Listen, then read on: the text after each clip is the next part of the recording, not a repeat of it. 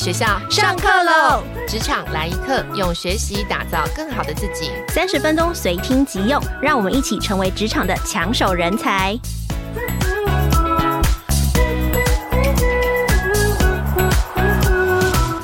大家好，我是经理人月刊的采访编辑简玉璇，欢迎收听经理人 Podcast 的职场来一课。这个单元每个月会邀请经理人月刊线上或线下的讲师群，教导大家提升工作技能，掌握跨领域知识，为自己的职涯 upgrade。今天邀请的是在谈判领域扎根三十年的刘碧荣老师，先请老师跟听众朋友打招呼。各位听众朋友，大家好，我是刘碧荣，欢迎大家来到这节目。啊、呃，长期关注《经理人月刊》的听众朋友对刘碧荣老师一定不陌生。他跟《经理人月刊》合作开设商业谈判课超过十年哦。今天这堂四十分钟的通勤课，刘碧荣老师呢会快速的分享第一个转职加薪的谈判技巧。第二个业务推广的谈判时机，这么丰富的内容可能会讲到一个小时，对不对？对，看看我看我们要讲多深了。好，那我在准备访纲的时候呢，就在想说，每年老师都会因应时事不断更新课程的内容。那么今年老师呢，在今年的月刊呢，端出了类似学程三堂十八小时的谈判课，会加上什么案例呢？去年的蓝白盒应该是很经典的案例。去年，去年因为我在很多地方上课，很多人问的问题就是问这个问题。对，我也先帮大家敲碗探问一下，今年课程会考虑加入这个案例吗？嗯、呃，大家如果有兴趣，我们就可以讲啊。好，谢谢老师啊，我帮大家争取到了。虽然呢，我跟老师对谈的当下还没有选举，但听众朋友呢，听到这一集的时候，应该已经已经选完了，确定是选完了。不过呢，心中也难免会有一个悬念，就是如果当初合了，情势会不会不一样？就是可能总统、副总统啊、立委啊，什么都不同。不过呢，我们从比较中立谈判学的角度来看，国民党和民众党要整合真的是不容易哦，因为他们要的东西是一样的，而且还只有一个，都想要争取总统候选人的位置。这个就是谈判最大的困难，双方谁都不想让步。讲一个更简单的例子，就是员工争取加薪，老板今年就说他要缩减成本，双方就瞧不拢。所以第一题我就抛出一个难题跟老师请教：谈判为什么会陷入僵局？而这个僵局要怎么解？对，这个这个当然呢，就看。呃，谈判呢，其实反过来讲，就是要有僵局，才会有谈判的动力啊。要不然的话，我们这个一帆风顺，那干嘛要谈判啊？天下太平，就更不需要谈判嘛，哈。不过你刚才问到问题啊，你说是蓝白河，呃，我们到底该怎么谈啊？蓝白河该怎么谈呢？其实我去年呢，在很多场合去讲，我说有点可惜哈。嗯、如果我说我们先讲先讲这个谈判的话，谈判当然是由浅入深嘛。呃，由容易的，然后讲到深的，讲到难的，对不对？那蓝白河其实按照我们理想中的谈判呢，应该是这样谈法：第一阶段呢，就好像拼图一样，先拼个边啊，编那个框。那框呢，就是谈什么呢？谈理念。哎，理念你总要看看蓝军跟白银的这个理理念到底合不合嘛？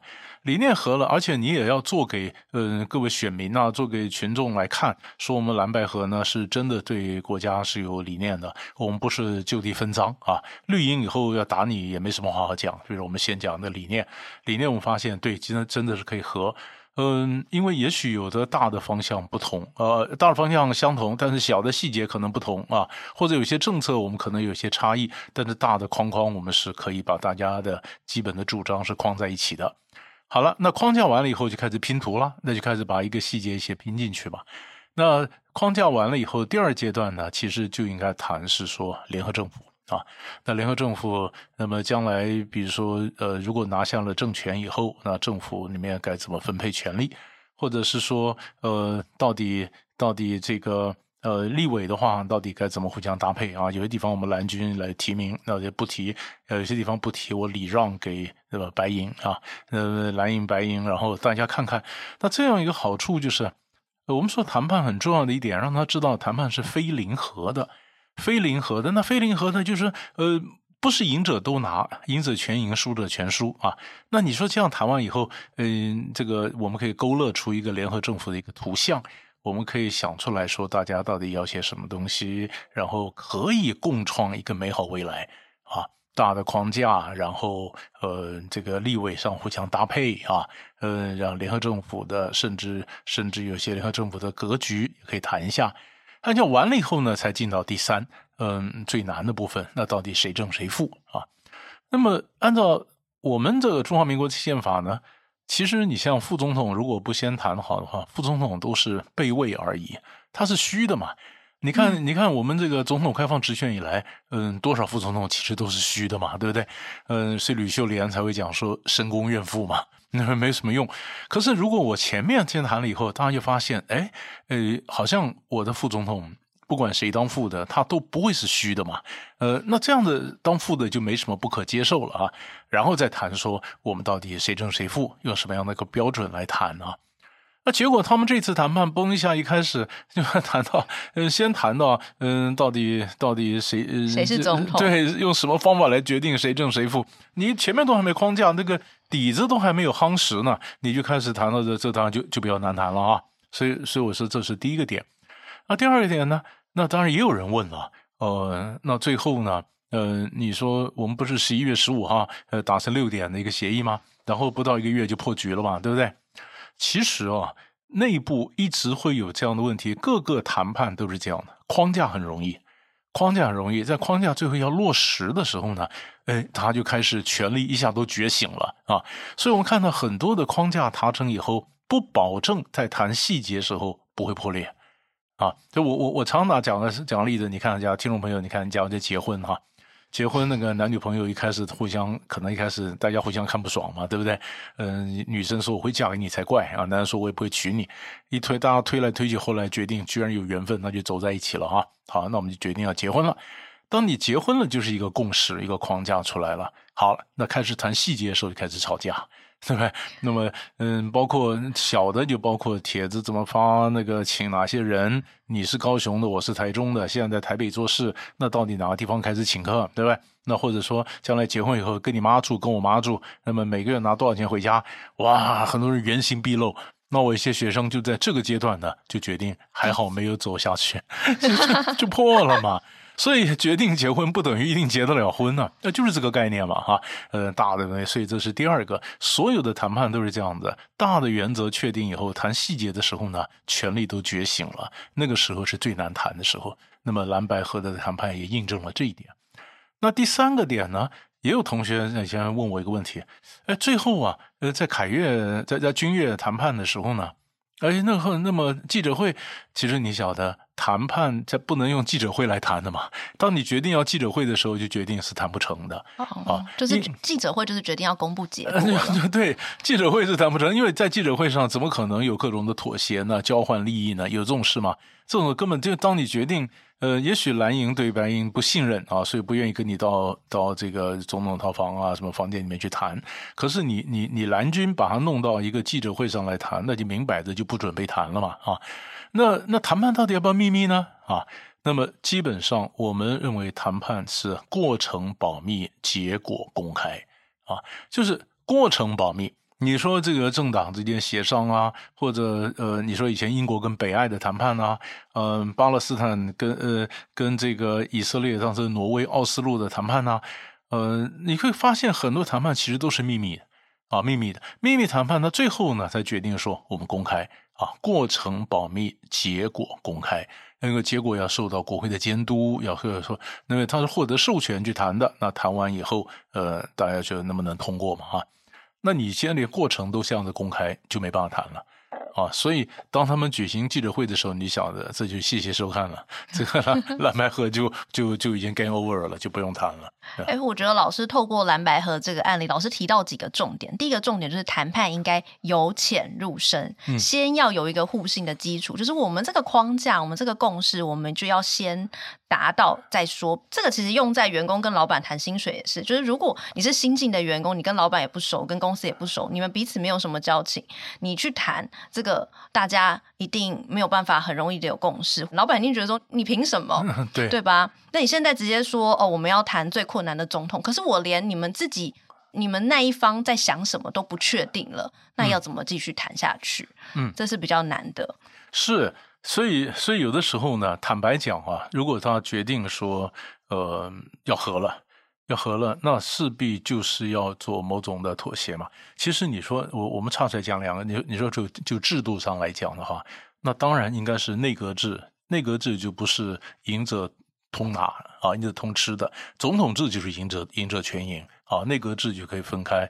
内阁所以为什么要推推内阁制哈？啊，你你想看哈，如果将来呃，如果当时谈成，假如柯批当副总统的话。那柯批当副总统，他跟国民党或者是以前或者民进党以前的副总统都不一样，因为柯批如果当副总统，他不是副总统，他是另外一个政党的党魁啊。那这个上面就有就可以有实权了。那谈的时候结盟的时候就可以谈清楚啊。不过你我我我在讲你你再看看美国的这个 case 啊，以前雷根跟老布希也是对手啊。那可是他们两个人就能够，老布希说好，那我就帮你打下手。我帮你当副手，他忍了这个嗯一任，然后出来他竞选。蔡英文跟赖清德也是这样嘛，嗯，那本来也是在对抗的，他们俩怎么会和呢？可是他们如果是为了为了这个呃，这你讲大局也好，为了他们的政治的一个呃计算也好，那他们觉得说赖清德说好，那我就给你打下手当副总统嘛啊，所以所以以前最有名的美国的这个例子呢，就是林肯总统。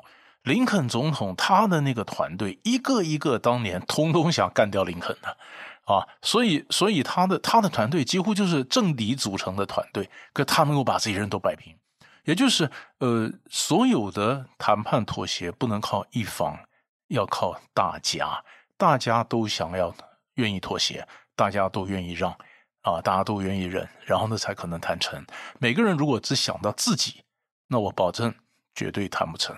啊，那这次就就是对蓝营或白营要讲，就是有点可惜啊。后来就没没成。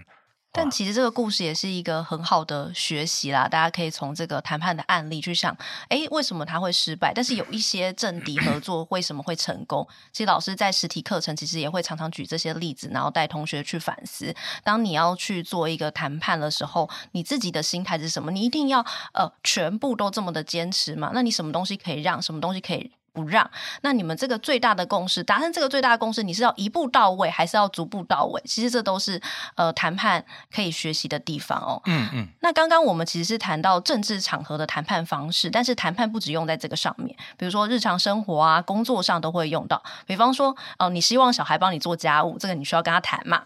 比如说，你希望跨部门的团队可以支援你，你也要跟他谈。不过，老师应该会遇到有一些同学是很害怕谈判，因为谈判呢，感觉就是要跟人家要东西，要求别人做事。有时候想想就想说算了，就是我我要去争取，那我不如就闷着吧，我就自己做。所以我想要请问老师，大家应该要用什么方式去理解谈判，以及为什么每个人都应该要学谈判？因为我我们讲的谈判呢，它只是一个共同的决策过程啊，它所以所以各位听众朋友也不要有心理压力啊。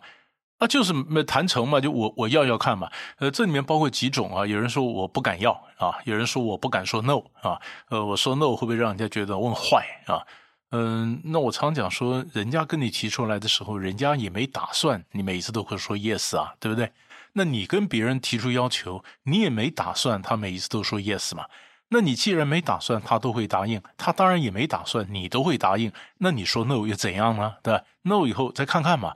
那又不敢说 no，那最好的方法，尤其是服务业，服务业通常呢，呃，我们不讲，我们不想讲 yes，我们也不会，呃，也通常我建议你不要讲 no，那你不 yes 不 no，那是什么呢？那就是 if，如果啊，如果就是您的问题，我有点呃呃，你的要求我们是有点困难啊，但是我可以用另外一种方式帮你啊，你要不要看怎么样？那就是 if 啊。那么，所以你如果晓得一些基本技巧的话，那你就其实就不要怕谈判，你就去去要啊。其实啊，嗯、如果说听众朋友的你的小孩还小的话，你们你有没有发现，你这这有一点技巧，你知道吗？这个技巧，比如说，呃，美国人讲个例子啊，比如说你当爸爸或当妈妈哈，你叫小孩去倒垃圾啊，你跟小孩说，你如果给我发现有一次你没倒垃圾，我就扣你零用钱啊。另外一种方式就是说，如果你能够证明你每一天都认真的倒垃圾，我就给你加零用钱啊。哪一种比较好啊？答案当然是用赏比较好嘛。嗯。为什么呢？因为你如果用罚的话呢，小孩不想倒垃圾，他会把垃圾桶藏起来，然后你每天要去找好小的垃圾桶藏哪里，你还多一个监督的或监控的一个成本。可是如果你跟小孩讲说，呃，你证明你每次呃倒完垃圾，呃这样的一个礼拜我给你加多少钱？小孩每次倒完垃圾，垃圾就会拿空垃圾桶把它给你讲，爸爸妈妈，你看我倒完了啊，你就没有，你就不需要花额外的监控的成本，而且能保证的事情都做得完，对不对？所以你可以看到，有的时候我们选择用赏。有的时候我们选择用罚啊，那赏或罚都是谈判的一个工具，目的就是谈嘛。那你跟你小孩也在谈嘛？呃，你说要看卡通影片，那是吃饭以前看还是吃饭以后看啊？那你要做功课，嗯、那功课做到几点？电视是几点以后才能看，对不对哈？这都是谈的嘛。打电动玩具那天可以打几个小时，呃，超过那小时就不行啊。那可以达成一个公约嘛。呃，甚至或者现在寒暑假到了，我们家族旅行，呃，去哪里？呃，我们去北海道还是去巴厘岛？呃，你去了北海道就去不了巴厘岛，去了巴厘岛就去不了北海道。那这就是零和游戏啊，只能赢一个赢啊，那就来谈判了。那就刚刚就就像呃主持人问的问题，如果就是零和游戏，一个东西怎么办呢？那就开始加东西进来谈啊。那如果你答应我去北海道，那下次什么什么东西我就出。啊，拿个钱我就出，这就加码。这在谈判战术上就叫做挂钩啊，挂别的东西进来谈。你一个东西在那拉扯，那个那个是斗牛。可是你好多东西加上来谈，哎，这就有东西就可以可以交换了。所以谈判的一个特色呢，就是必须把单议题变成多议题。你一定要变成多议题，它才能交换。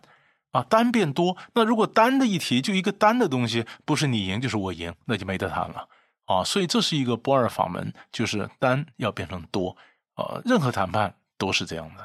哦，听老师讲完，其实你会发现说，谈判它里面涵盖的内容其实很多。学会谈判就可以让你更好好的做事。因为如果你没有学过谈判这个技巧，你就会想说，什么东西就走 yes 或 no，你找不到第三条地带嘛。就老师之前说的 黑马跟白马，可是谈判是要黑白马，对不对？要斑马，对，要变黑白马就是斑马哦。就是这个共同的决策的过程，其实有很多东西可以去思考的，不是只有一或二。那其实你可以用加码。挂钩加一些东西进来谈，把这个议题变得更广。其实它虽然没有办法达成你原先的目的，但至少诶可以达成一半或六成了。这也就是为什么大家都要学谈判技巧的原因。但是大家也不要因为这样就害怕去谈。其实它就是一个共同决策的过程，决策过程就是没有说一定是对或是错，那也不一定会都拿到你要的答案。可是你不谈，就是完全都没有机会，你永远都会是委屈的一方哦。好，那由于过年将至，年后就要迎来这个转职潮，我想听众朋友应该会有计划，有一些新众朋友应该有些计划会想要到新公司去面谈哦。如果想要谈到更好的薪水，谈判应该要做好什么准备？这个是我们今天送给听众朋友第一个很好的应用案例。那么，其实其实也是说，你假如要谈第一个哈，你你在想，你到底要什么啊？你到底要什么？你到底要什么？呃，你比如你真的要是薪水吗？还是你要的是一个舞台，还是你要的更好的成长的机会啊？呃，如果说公司告诉你说，呃，你要的薪水我比较有困难，因为现在 COVID-19 之后啊，很多经济你晓得都不太好嘛，哈。那可是呢，嗯、我们明年有计划送你到国外去培训啊，那么你可以增加一个什么知识？哎，你觉得这好蛮好的。那加薪水只是薪水，那到国外培训呢，练了练了一手本事，在我自己身上，好像比短期的加这么几千块钱的薪水更划算啊。所以也就是说，就是我刚刚前面一段讲的，要变成多议题嘛。所以我们通常要谈的不是薪水，我们要谈的叫待遇啊。那薪水是一件事，待遇是很多事啊。比如说工资是个待遇，津贴是待遇，保险是待遇，培训。是待遇，呃，假期可能是待遇，对不对哈？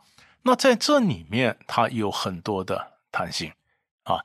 那比如说，你你我再讲个例子，你看，假如今天呃，你这个疫情之后，你是一个年轻的妈妈，你要付出来做事做事，可是你要晓得，疫情之后，可能你家里的事情多，你还有小孩要照顾啊什么的，呃，你需要有更多的薪水，可是你也需要有个弹性的工时啊。嗯，工时让你可以有更多的时间过到家里。那如果说这两可不可得兼，你觉得哪一个是是你的 must 啊？我要更弹性的工时，让我可以做个好妈妈，同时还可以呃做有点工作赚点钱，还是说呃，如果要赚到我要的薪水，那就每天要加班了，那就可能就没有那种弹性的工时。老公也抱怨，公婆也抱怨，家里也抱怨，那那我到底要哪一个？所以，所以我觉得很多时候你必须要做取舍。所以谈判呢，就是一个选择，它是一个取舍。这样取舍以后，你再看哈，这是第一点。第二点呢，你去想看，你先跟老板要什么东西？最简单的，除了我刚讲说谈这个呃谈这个待遇是个 package 之外啊，你想想看，老板为什么要给你这些钱？你能为他做什么？你想什么叫待遇？待遇就是你能够为老板，就是工资来讲啊，你能够为老板提供的服务，跟他愿意提供的报酬，这中间的平衡点啊，你觉得这个报酬我可以接受啊？那老板觉得你这个服务他可以接受，不是把你用到干呐。比如说我，你可以做一百二十个，但是你跟老板说你做做一百个啊，那老板可能觉得一百个 OK 了。啊，老板本来可以给你，呃，给可以给你这个这个六万，但是老板他留个留个一万，将来好做加薪的空间嘛，所以老板说给你五万，啊，老板说给你五万，他留个加薪的空间，你能做一百二十个，但你留一个留个二十个做将来改善的空间，那就是一百个和五万嘛，可不可以接受？那如果平衡了，那就是一百个五万嘛，然后剩下还可以再谈嘛，对不对哈？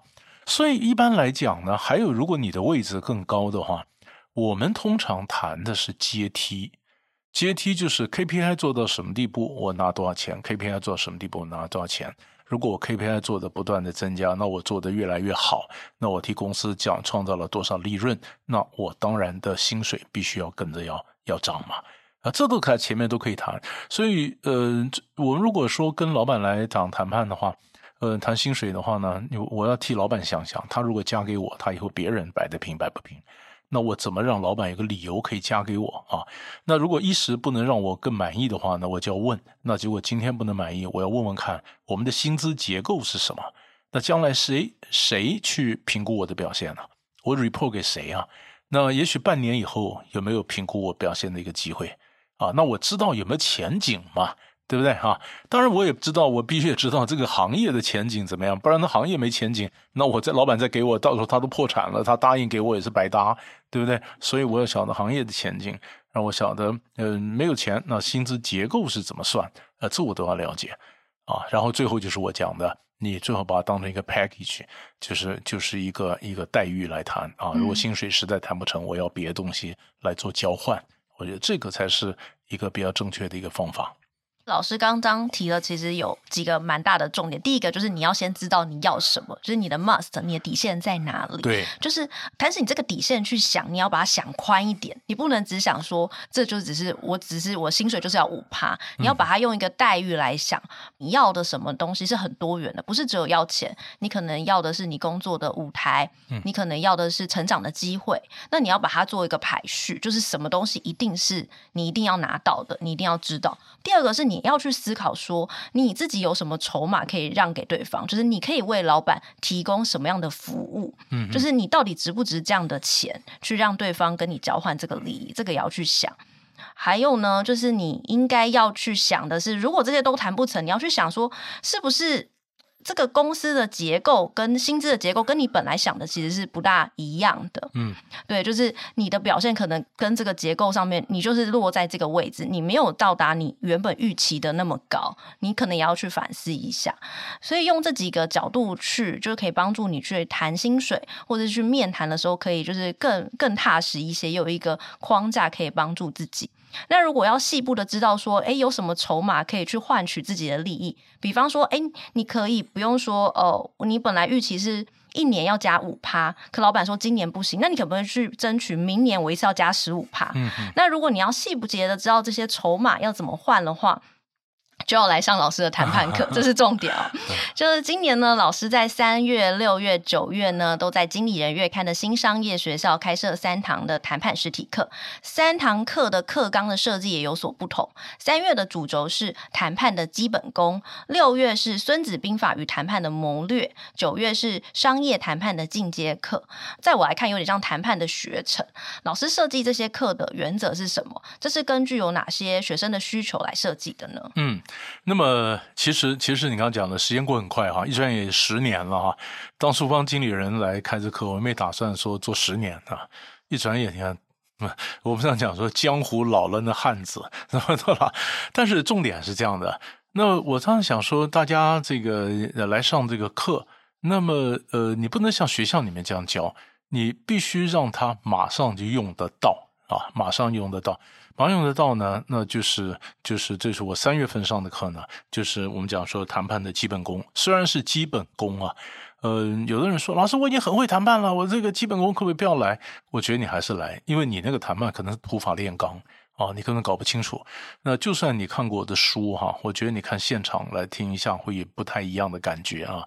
所以我是说，你先抓一下这个谈判的，你包括说谈判的识人历史情，我一定会告诉你说五大元素啊，然后告诉你怎么出牌，然后然后最后怎么收尾啊等等。然后完了以后呢，三月份完了以后是对对照是九月。啊，对，九月，九月就是这三月份的更进阶，更进阶。我都跟你讲说，谈判的战术万变不离其宗。那么它的一个，它的一个宗是怎么样来做啊？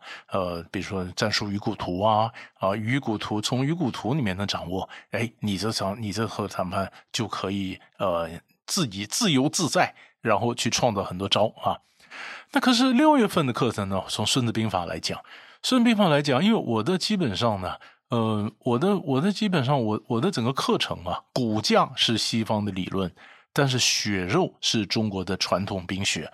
那传统兵学，所以在传统兵学里面，从《孙子兵法》怎么套到群呃这个谈判啊？这谈判跟《孙子兵法》的哪些可以相互的一个对应和对照的部分啊？所以这是《孙子兵法》和这个谈判。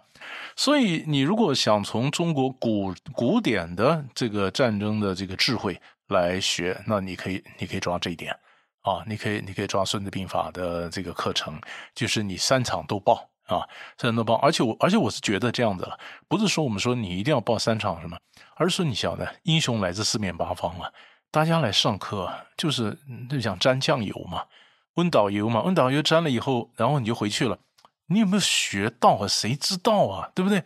所以我我常常觉得你要信嘛。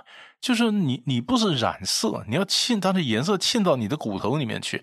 所以你从第一第一个三月份来学了以后呢，你想一想，想一想，沁差不多了，六月份再来上《孙子兵法》，然后跟中国传统的这这个兵学智慧相互的呼应啊，然后感觉上，哎哎，又有点新的感觉，然后又沉淀一下，然后到九月，九月沉淀谈到兵法的进阶啊，谈到兵法的一个鱼骨图啊，恍然大悟，所以这样才有一个 happy ending。你知道吧？所以我是我是觉得，因为常常过去十年来，很嗯很多的同学呢，他们很多就是就是这样报的啊，就报了三次。所以我倒是建议了啊，那大家如果真的对谈判有兴趣，那么二零二四呢，就不如就发个愿啊。那二零二四我就好好的用这三场的课把谈判给学会啊。那么我们也得结个缘啊。我觉得这样子也是呃蛮好的一个新年的新希望嘛。呃，如果大家想要深入了解刘碧荣老师的谈判课程，进行点选资讯栏中的连结。谈判课程的系列三堂课一起报呢，就现省三千六。就除了跟老师结缘之外，还可以一起报课，现省三千六。那如果对单堂有兴趣的话呢，第一堂课会在三月一号举行，现在报名呢享有八六折，三人团报更有优惠。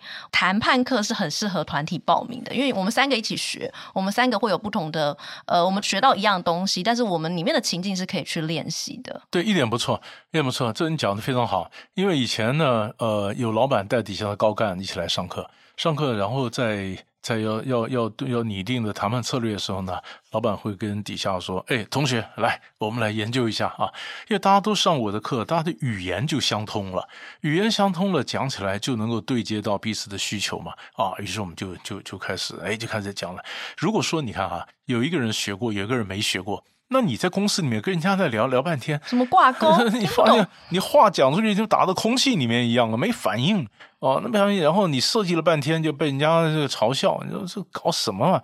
所以哈、啊，大家都学过，我觉得我觉得挺好啊，如果公司里面或者有一个 team 啊，你们如果平常也是没时间找我去公司内训的话或什么，那你就来上经理人的课，一个 team 啊，然后这样子来学。因为过去好多房屋中介也好啦，卖药的也好啦，很多这个理专啊，很多就是他的团队啊，整个带过来上课，我觉得我觉得挺好的。嗯，我第二个问题其实也是问的跟业务团队有关的问题哦，就是我印象很深刻，就是老师呢曾经在《孙子兵法》谈判课提过，就孙子呢很重视谈判的时机，比方说孙子曾说：“用兵之法，十则为之，五则攻之，倍则分之，敌则能战之，少则能逃之，不弱则能避之。”就是你用兵的时候要衡量自己的能力，采取对策。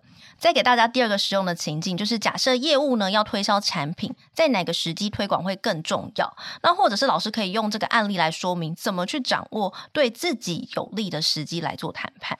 对我，我们我们通常呢，呃，谈判的时候我们要找这个时间啊，找这个时机。那么《孙子兵法》呢，它对于时间的一个讨论呢，有的时候讲时间，有的时候讲时机啊。有的时候呢，他是明的讲；有的时候他是藏在字里行间。从他的这个呃话里面可以看得出来，哎，这里面有一个时间的元素啊。所以我常常带同学读《孙子兵法》的时候，就是讲 “read between lines” 啊，你要看字里行间，一行一行里面他没讲的这个时间的这个这个这个这个元素啊。那在这里面讲说，我如果今天要要要要推销，一则先看我有多少实力嘛啊。那另外一个就是看这时间对不对？那时间对不对的关键在哪里呢？就人家要想要嘛，人家最想要的时候，再是我最强的时候。那你今天推销的是什么东西啊？或者说你卖的是什么保险啊？今天刚好这个病非常多，我就卖这个病的保险。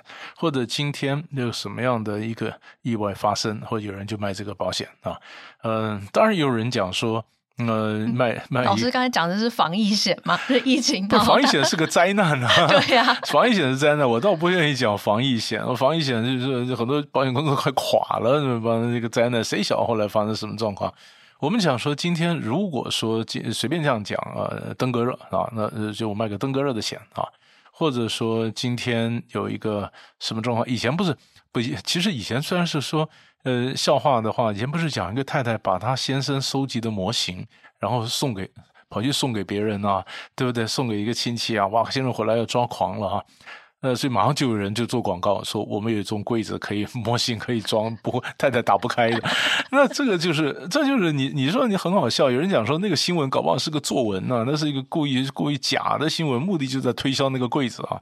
但是你反过来讲，假如这个新闻是真的，那推销柜子的人不是也刚好抓到这个 timing 嘛？哈，所以所以通常呢，而且呃，一般一般来讲，你看，比如说，假如今天我是银行，那现在很多人结婚，或者我们政府希望的结婚，那可不可以有结婚的贷款？哈，或者结婚的一个什么 package，或者结婚买房的什么什么贷款，嗯，因为刚好现在也推行跟那政策能够搭配啊，那希望大家能够多生一点啊，比比如说类似这样子，就是我们卖东西，一则要卖到这，呃，当然你说这个大的一个趋势啊，那趋势包括科技的趋势，包括社会的趋势，然后我怎么从那边借力，所以整个的谈判呢，很重要的一个就是借力。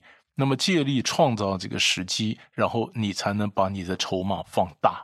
我觉得这点是非常重要的。老师刚刚讲的一个很有趣的点，就是借力创造时机。其实它这个时间居然是可以变成把你筹码放大的一个大的杠杆。这个用在其实谈薪水的这个 timing 也蛮重要的，对不对？对，因为其实其实你想想看啊，如果你是服务业，现在是蛮好谈的。因为现在服务业找不到人啊，oh. 你看啊，每次每次我每次看到台湾有这种大的旅馆一个开啊，我第一个感觉就是哇天哪，那你找得到这么多人吗？啊，现在很多人就宁可我去送送这个外卖啊，我也不做服务业，因为外卖比较有弹性啊。那所以在这样的情况下，那那服务业老板就有加薪呢，我的薪水马上要开，我马上新饭店要开了。那薪水就往上加，不然的话找不到有经验的呃餐厅经理啊，或者什么样的服务业，那其实这就是你的一个谈判的机会嘛哈。但是啊，但是千万记得，谈判有还有个很重要的时机，就什么时候下马，就什么时候我决定好接受你的条件。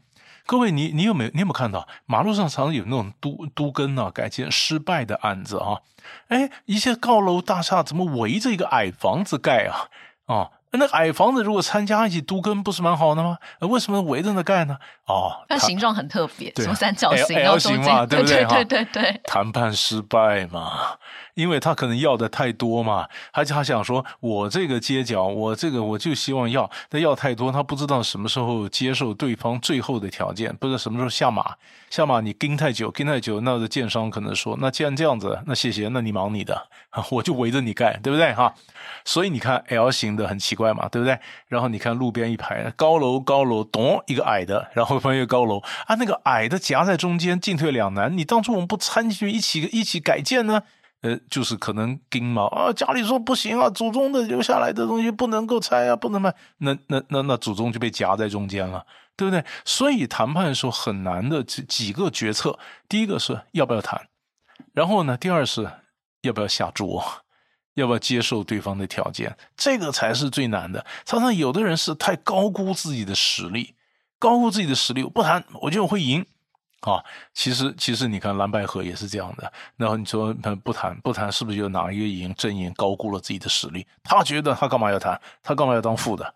呃，尤其或者说他今天不想谈，呃，就是主子可以，主子里面有几个权臣，呃，就是很大声，嗯，不行，嗯，主子不能答应，然后出出外就是黑脸，可能他是奉命扮演黑脸，可能他是挟持主子。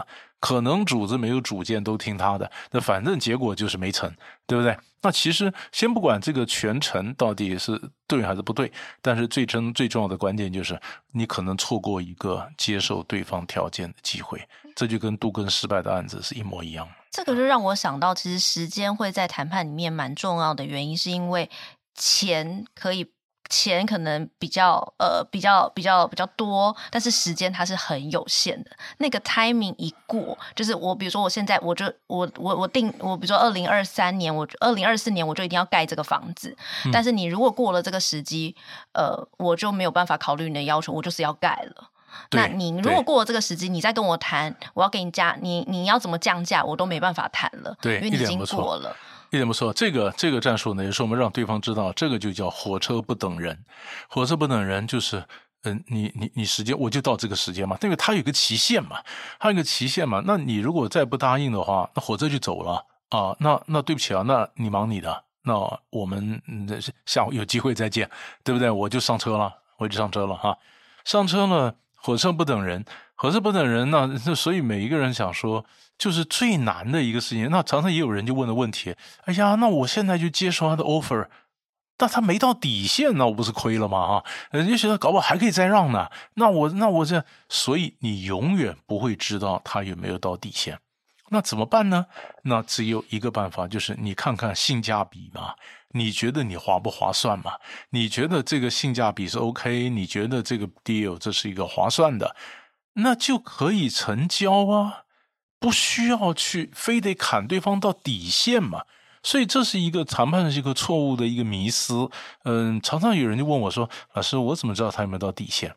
那根本你你你不可考嘛，不可考，但是不可考，我们就不要纠结在这问题上。我只要觉得这个这个价格，不管是买方卖方，他现在这个价格我能不能接受？我觉得划算，呃，那就 deal 成交嘛。啊，我觉得这是最重要的一个决策。这也就是回到了，其实刚刚有一题我们在讨论说，谈判前你也要知道你到底真的要什么，真的要什么，对，一点不错。然后一定要去判断好这个时间，就是你过了那个时间，你不管多让，别人也不会答应你。对，这个是一个很好的提醒哦。最后一题，我其实想问老师，就是我们怎么在日常生活中增加自己的谈判技巧？就想请老师分享一下自己的心法，就是怎么样学到、得到又用到。其实这是一个好问题啊，嗯，其实我，呃，你你看哈，你先讲我的 case 哈，我从一九八零年到美国念书学谈判开始，到现在那是二零二四啊，一九八零啊，二零二四，你会发现已经已经四十几年，那四十几年我到现在为止还发现很多 case，呃，让我这个拍案叫绝啊。我还是可以发现很多精彩的 case 啊！哎呀，以前我没想到是这样解的哈、啊，所以有些东西你可能没想到啊，但是你要常保持一个赤子之心，一个好奇心去想它怎么解。就是第一个，你要做个好的谈判者，你不能够害怕谈判。我们常讲说，谈判是要解题嘛。题目越难解，对我们练谈判的人来讲，这是越好的养分啊！哎呀，怎么解？我想想看哈，比如说以哈冲突、以哈战争怎么解啊？俄乌战争。所以老师看到这些国际新闻的时候，也会想说，我怎么解？对，怎么解？那到底有没有机会？啊，怎么机会？这是要，这是要看。所以国际新闻里面实际上带了很多是谈判的。所以有一点点像是我把以色列要什么，巴勒斯坦要什么，然后他们中间的历史的渊源去爬梳出来，然后再想说，那他们这边如果有个最大共识会是什么？对，或者是说以色列内部的强硬派和美欧他们中间各要什么，要中间怎么找到共识啊？比如我们会在想这个，所以所以哈、啊，你说谈判呢？各位第一个呢，谈判是个思维方式，思维方式。你知道吧？所以他是，所以你有有人跟我讲说，老师，我跟你学了谈判，我看事情的角度都不一样啊。因为都是看到，哎，这个东西怎么解啊？它是一个思维方式，它不只是说，你如果把谈判就化约成为耍嘴皮子，你把谈判就化约成为说讨价还价，那你把谈判想小了，你也把你自己想小了，你知道吧？它是一个思维方式，它是一个解题啊。所以我们很喜欢去看很多不同的 case。我们从很多的个案里面可以汲取一些养分啊，就养分。然后，那也有人问说：“老师，那你这样子学谈判，在家里是不是一天到晚都在谈判？”我告诉你，当然不会，我哪那么闲呢？对吧？谈判要有动力嘛。我说那在家里动力，那跟老婆谈判，跟老婆什么谈判的？那根本都他赢嘛。嗯，我们什么谈判的？对不对？谈判要有僵局，你非得有僵局不可能在谈判，不然的话要有动力。所以我们大概会思考，嗯，这个问题怎么解？啊，那现在这样的，但是我跟你讲，我现在发现最难解的，牵涉到各 party 各造的太多，就是很多学生问我杜更怎么谈，我跟你讲，太多的利益，太多的建，这就是建商或什么，太多扯在那边，我没有时间替他们一个一个分析，所以我只有举出一个思考的方式。所以当他们打结的时候，会在 line 上面问我啊，那怎么办啊？那我说，我想一想。啊，因为他们是当事人，当事人往往距离太近了，所以看不清楚。我们有点距离，所以我们比较看清楚。说，哎呦，到底怎么解哈？所以，所以第一个你要多看 case，然后你必须热爱谈判啊，你养成一个谈判的思维方式啊。那当然上课，那你说我哪办法看那么多 case 啊？你来上课嘛，像我帮你看 case 嘛，对吧？那我是干这行的嘛，我帮你看看看 case，我来教你这些 case。那这些 case 完了以后呢？那当然，你说没演练呢？当然，如果说谈判一些基本的技巧，那么如果是小班的内训的课，我们就会带你做一些演练，让你一些基本的技巧啊、练的是。所以通常上我的课呢，每一个阶段做一个演练，然后我会告诉你，在这个演练你学到一二三四五五点技巧啊，下一个给人的 case 一二三四五五个技巧，你几个 case 练完以后，你可以学十个技巧，那大概是怎么样怎么样啊？这样子慢慢的来，但是我也不能保证你就学完。你看，我已经念了四十几年，我还觉得这个书还没念完呢。啊，嗯，反正你要有兴趣。呃，我觉得，但我不晓得经理人这边的课他可不可以回锅。听众朋友，如果有兴趣的话呢，可以在下面留言。老师说的复训就是说，哎，你去年是呃老师的学生，那你今年想要再回来，然后想要跟老师说，你是带着案例、带着问题来回来的。诶，比如说用老师的技巧里面发现解题的时候还是遇到一点困难的话，再回来的话，我们听众朋友如果希望有一些优惠的话，就留言给我们，我们会把这个讯息呢告知开课单位。那我觉得老师刚刚讲的一个很好的建议，就是老师，你看，即使他已经学了谈判谈。谈了四十几，就学了四十几年，他还是持续保有好奇心，会去看这个国际的情势。至少是一直不断的问为什么？为什么有些人谈得成？为什么有些人谈不成？我想第一时间老师看到蓝白河，哎，有和，然后又破局，那个心中一定想说，那为什么会是这样？老师自己心中也是做很多的分析。其实从第一题老师在讲解的时候就可以发现，说他对于每一个案例都做很深刻的研究。我觉得这也可以给听众朋友一个建议，就是透过不同的案例去学习，然后在课程中呢，呃，去跟同学交流，跟老师交流。然后呢，如果是组团报名的话，还可以。互相的练习。那如果对于谈判协商课啊，还有沟通有兴趣的朋友，刘必荣老师呢，今年将在《经理人月刊》重磅推出三堂实体课。除了实体课程外呢，他也有在新商业学校推出线上课，这个就是已经上线的内容。嗯，就我个人上过两种课程的，来跟大家分享。实体课呢，一次是六个小时，它是一整天搭配讲义，它是会是一个比较有系统、全心全意的投入方式，你就会得到一套随学即用的谈判架构。然后老师呢，他就在前面，你就随时可以跟他请教问题。你看，有人问老师杜根问题，那你如果你问你那个薪水加薪的问题，这也可以跟老师问。虽然这对老师来讲可能比较简单、比较好解，但是好解也很好，就马上可以得到一个答案。你看，上老师一堂课，如果加薪加个二十趴，不就很 很赚吗？另外一个是线上课，我觉得线上课就蛮有趣的，就是老师特别会用十二个古今中外的谈判案例，像是梅克尔啊、川普啊，还有燕王朱棣，然后每个案例呢就是十分钟作为一个单元，它可以给大家一些比较单点式的启发。比方说呢，我就从老师讲梅克尔的那个迂回前进战术，我就想到前阵子的 COP 二十八会议，就是有一百九十八个缔约国，他们不是有共识吗？要将化石燃料减量写进协议里面。